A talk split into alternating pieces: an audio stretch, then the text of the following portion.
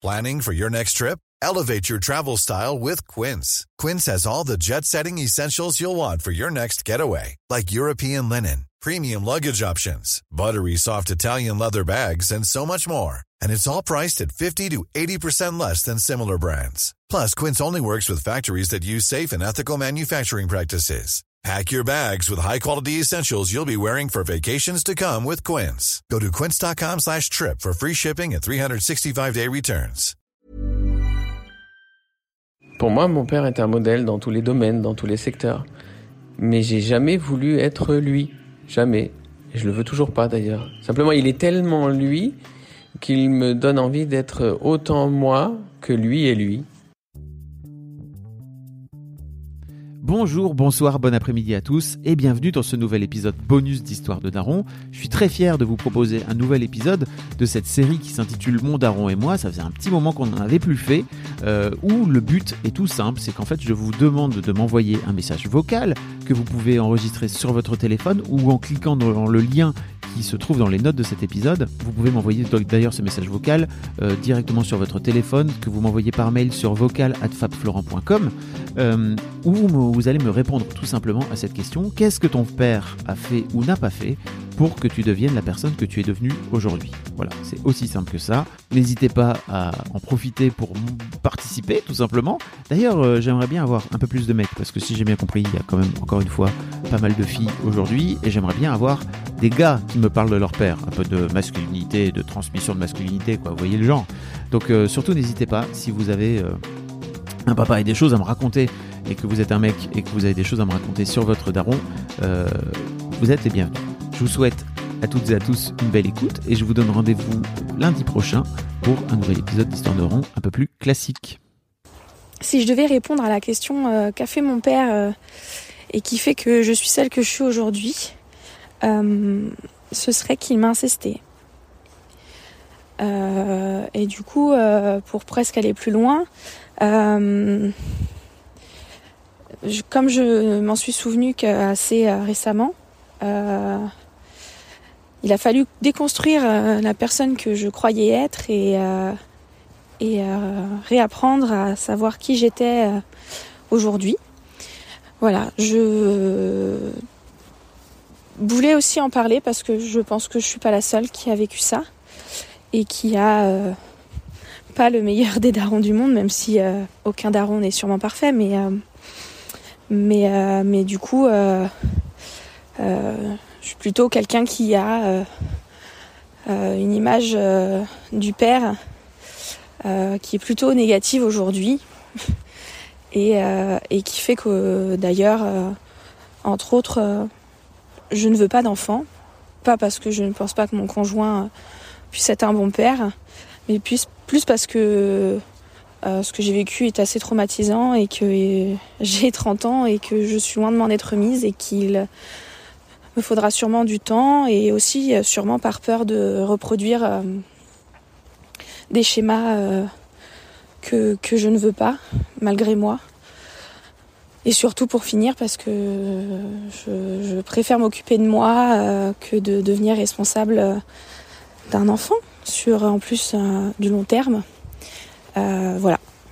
J'espère que possiblement c'est un sujet que tu pourrais traiter, même si effectivement c'est c'est pas très gai, mais euh, mais voilà, ça fait aussi partie, je pense, euh, de ce qu'est euh, la famille et la relation père-fille. Je pense que je suis dans un âge un petit peu charnière, puisque moi j'ai 26 ans et du coup je deviens une adulte pour de vrai, hein, c'est pas à 18 ans qu'on devient adulte, voilà, on va pas se cacher. Et, euh, et je pense que c'est la période où à la fois euh, bah, la figure du père parfois se détruit en quelque sorte. On découvre, alors ça commence un petit peu à l'adolescence évidemment, mais euh, on découvre petit à petit euh, que notre père n'est pas Dieu et n'a pas raison sur tout. C'est vrai que j'ai pas fait une, de grosse crise d'adolescence euh, à renier toute ma famille. Donc, donc voilà, c'est quelque chose que je découvre beaucoup actuellement sur des, bah, sur des points un petit peu des des choses idéologiques, des, des positions politiques. Euh, voilà, c'est vrai que, bah, par exemple, quand on parle féminisme ou écologie, euh, en fait, je me rends compte qu'il a parfois des idées de de gens que que j'aurais pas forcément bien considéré si j'avais lu leur avis dans un article, on va dire. Euh, mais après c'est mon père, donc on en discute. Et en fait, euh, c'est bizarre parce que je suis dans un positionnement un peu double. C'est-à-dire qu'à la fois il y a cette figure du père, euh, Dieu tout-puissant, qui se détruit parce que je vois ses failles, parce que je me rends compte que parfois il y a des points sur lesquels euh, j'avais l'impression que c'était une personne très intelligente, très réfléchie, et en fait je suis pas forcément d'accord avec lui. Mais en même temps, c'est une fierté énorme de voir qu'il va m'écouter, de voir que quand on débat, il va être capable de remettre en question ses propres idées. Alors ça se fait pas toujours tout de suite. Il y a des choses, il va tout de suite prendre en compte mon avis. D'autres où c'est un combat de longue haleine, où au début il va pas forcément comprendre ce que je lui dis. Et au bout de un an, deux ans, on en rediscute. Je me rends compte qu'il a changé de positionnement, sur euh, qu'il a légèrement slidé vers euh, bah, vers moi. Donc euh, c'est en fait c'est de découvrir que mon père est un être humain comme chacun et qu'il a peut-être des positions tranchées sur certains sujets pour des raisons X ou Y et qu'en fait il suffit d'en discuter et qu'il est j'ai envie de dire malgré son âge il est capable de changer d'avis parce qu'on sait que bon bah voilà plus on vieillit plus on devient un petit peu stubborn euh, pardon euh, têtu. Et, euh, et du coup, c'est, je trouve ça intéressant comme période parce que, bah voilà, c'est, une figure qui se détruit, mais c'en est une autre encore plus intéressante qui se, qui se construit petit à petit dans ma tête. Pas devant moi parce que je pense qu'il a toujours été comme ça, mais dans ma tête et dans notre relation. Millions of people have lost weight with personalized plans from Noom, like Evan, who can't stand salads and still lost 50 pounds. Salads, generally, for most people, are the easy button, right? For me, that wasn't an option. I never really was a salad guy. That's just not who I am. But Noom worked for me. Get your personalized plan today at Noom.com. Real Noom user compensated to provide their story. In four weeks, the typical Noom user can expect to lose one to two pounds per week. Individual results may vary. Life is full of awesome what ifs, and some not so much, like unexpected medical costs. That's why United Healthcare provides Health Protector Guard fixed indemnity insurance plans to supplement your primary plan and help manage out of pocket costs. Learn more at uh1.com. J'avais un, un, une sorte d'hommage à rendre à, mon père. Euh, parce que mon père, il n'a pas une histoire comme les autres et que il, il fait du mieux qu'il peut, il a fait du mieux qu'il pouvait quand on était petit, euh, pour être un papa ordinaire, pour être un papa bienveillant, pour être un papa aimant, alors que lui-même n'a pas eu cette chance, euh, loin de là. Euh, et, et, ça, j'ai tout de suite perçu quand j'étais petite que qu'il savait pas comment faire en fait, que pour lui c'était nouveau et que et que hum, il n'avait pas de, de, de repères et qu'il n'avait pas de cadre. D'ailleurs, il nous en a pas donné de cadre. C'est ma mère qui nous en a donné un. Donc c'est vrai que contrairement aux, autres familles où le modèle classique c'était euh, le patriarche qui avait l'autorité, qui tapait du poing sur la table et que les enfants redoutaient. Euh, moi, mon père, c'était plutôt mon copain en fait. Euh, c'était plutôt euh, la personne avec qui euh, je faisais des conneries, avec qui je me marrais quand ma mère était en train de nous péter dessus d'ailleurs. Euh, c'était même le premier à montrer à faire des grimaces ou des bêtises.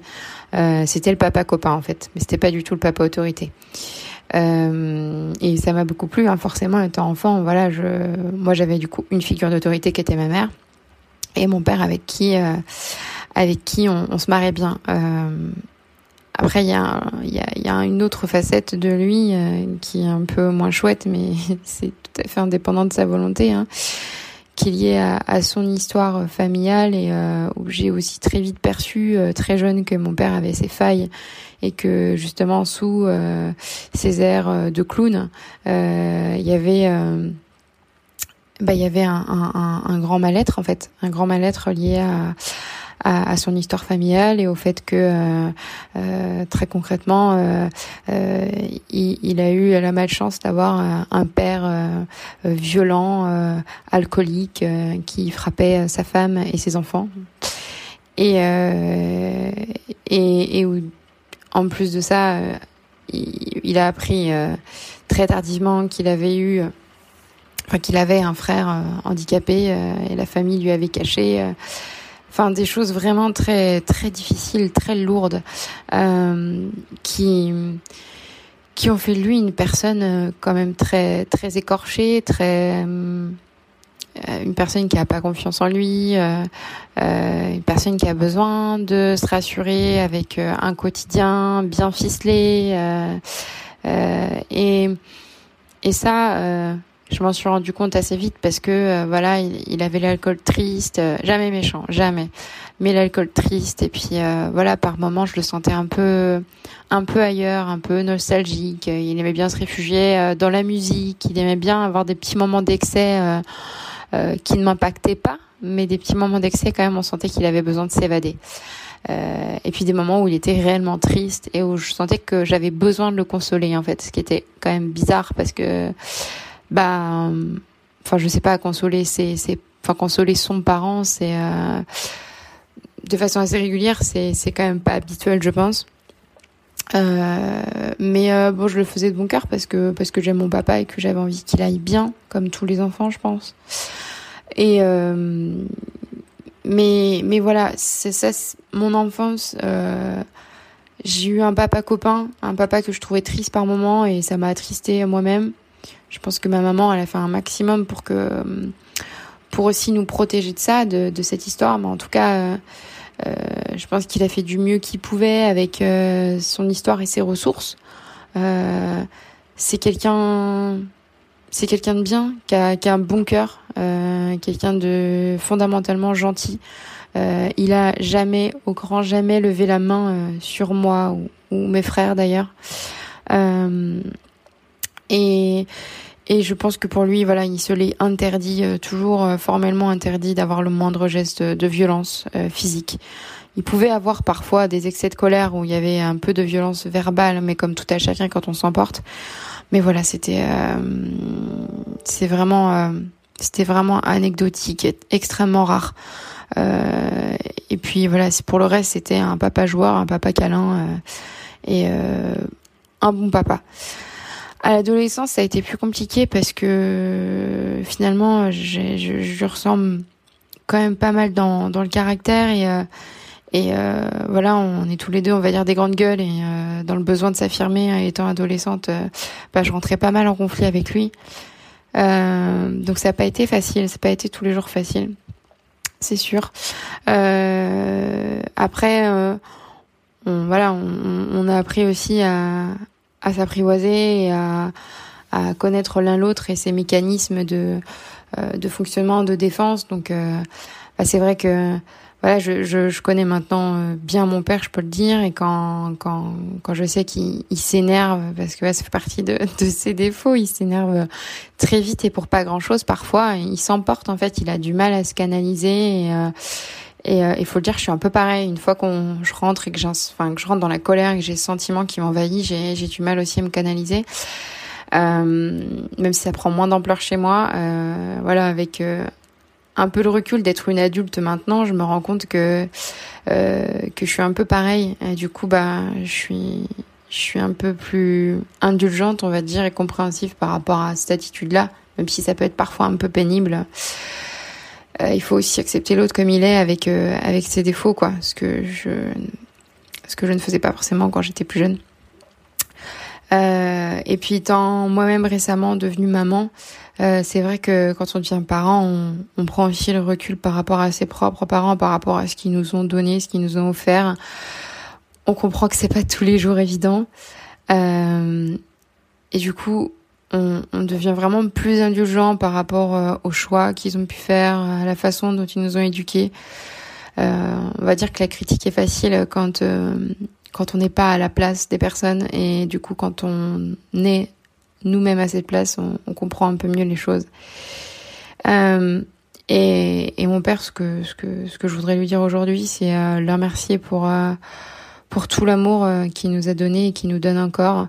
Que ça n'a pas toujours été facile, mais qu'il a toujours été présent. Il a jamais fui ses responsabilités. Il a fait comme il pouvait avec les ressources qu'il avait et hum, d'avoir combattu en lui, euh, euh, j'imagine, hein, je suis pas à sa place, mais j'imagine d'avoir combattu en lui euh, le seul, la seule référence qu'il avait, qui était horrible.